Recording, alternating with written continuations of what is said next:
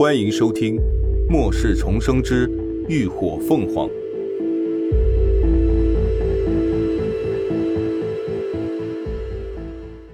第五十六集，独自外出。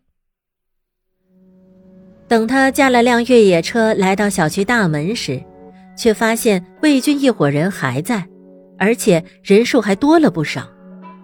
林伦看了几眼，认出几个眼熟的。都是小区里的幸存者，此刻正在大包小包的装着车，看来是魏军一伙说服他们的加入，一同南下了。没多理会，林鸾直接驾车离开。该说的他都说了，不听也怪不得他。叔，我们要不要派几个人跟上去，找机会把他给绑了？魏泽明看着扬长而去的车尾，凑到魏军跟前建议。魏军瞥了他一眼，白雪？你吗？魏泽明立刻干笑着摆摆手：“哎，叔，你开玩笑吧？我哪行啊？不行就少他妈废话！人家敢一个人大摇大摆的出去，肯定早有准备。想去送死，你自己去。”呸。魏军啐了他一口，正憋着一肚子的火没处撒呢，这白痴就凑上来找骂。能让那些人都对他唯命是从，这女人绝对不简单。他可不想自讨没趣。魏泽明一向是个吃软怕硬的货色，被魏军一骂，顿时怂了，乖乖的闪到一边，看着远去的车影，眼眸深处闪过一抹恶毒，暗暗把林鸾他们给记恨上了。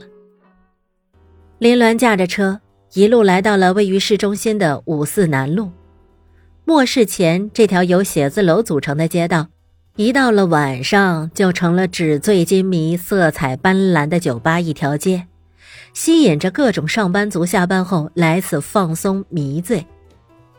病毒爆发在午夜，正是酒吧里最热闹的时刻，拥挤的人群无疑成了病毒传播的热土，以至于这里很快就成了丧尸的聚集地。末世后，几乎没有人再来过。林鸾找了个隐蔽的地方停了车，确定四周无人后，下车将车收进了空间。街道上，密密麻麻的丧尸令人看着头皮发麻，有的已经闻到了新鲜的血肉味道，开始朝他的方向蜂拥而来。林鸾没有急着迎战，而是疾步奔入了街口的一间酒吧。将大门一关，直接隔绝了门外的丧尸，同时自己也闪身进了空间。随后，他将精神力穿透空间的屏障，朝四周铺展开去，很快就摸清了酒吧内的情况。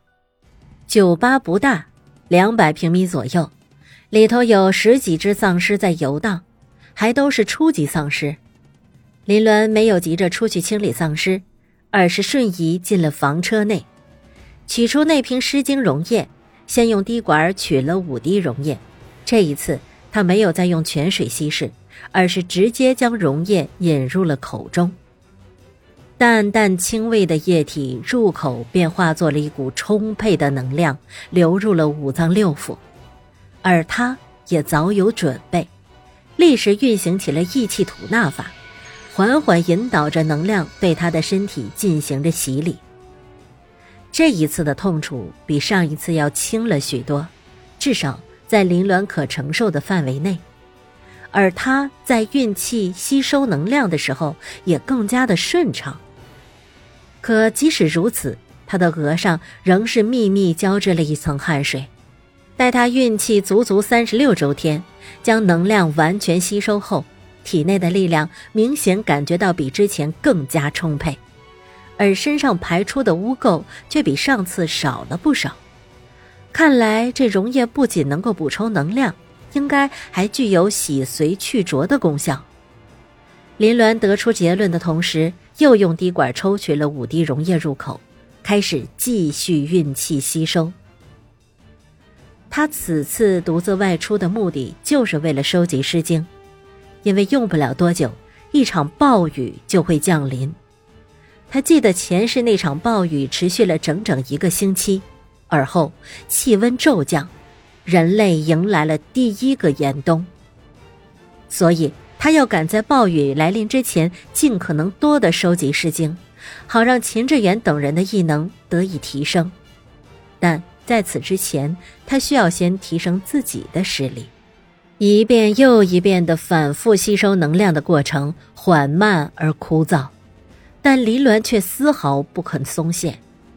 他逐渐增加着溶液的剂量，让身体慢慢适应承受，直到将那一千毫升的湿精溶液完全的利用吸收，他的身体再无污秽排除为止。感受到体内流淌着从未有过的力量，林鸾终于满意的弯起了嘴角。此时，空间里已经过去了三天三夜，外界也过去了大半天。一番清洗后，林鸾出了房车，从密室中取了两份热气腾腾的鲜虾馄饨，放在小脊上，拿勺吃了起来。虽然在吸收能量时能够保持身体机能正常运转，但他依旧会有饥饿感，只是没那么强烈罢了。所以事后他自然要好好犒劳自己一番，就从两份鲜虾馄饨走起。馄饨皮滑馅嫩，汤头清爽鲜香，二者搭配自然是美味十足。微风轻拂，吹着梧桐树叶轻轻摇曳，发出沙沙微响。林鸾一边品味着美食，一边抬眼细细看去。在泉水的长期浇灌下，如今这棵梧桐树已经长至它的肩高，笔直的主干也有两指粗细，可依旧还是一株小树苗。看了眼下方焦黑的树桩，他心里不禁嘀咕：瞧这生长速度，也不知道猴年马月才能长成参天大树啊！正想着，林鸾脑中突然灵光一闪：对了。种树种树，除了浇水，还得施肥。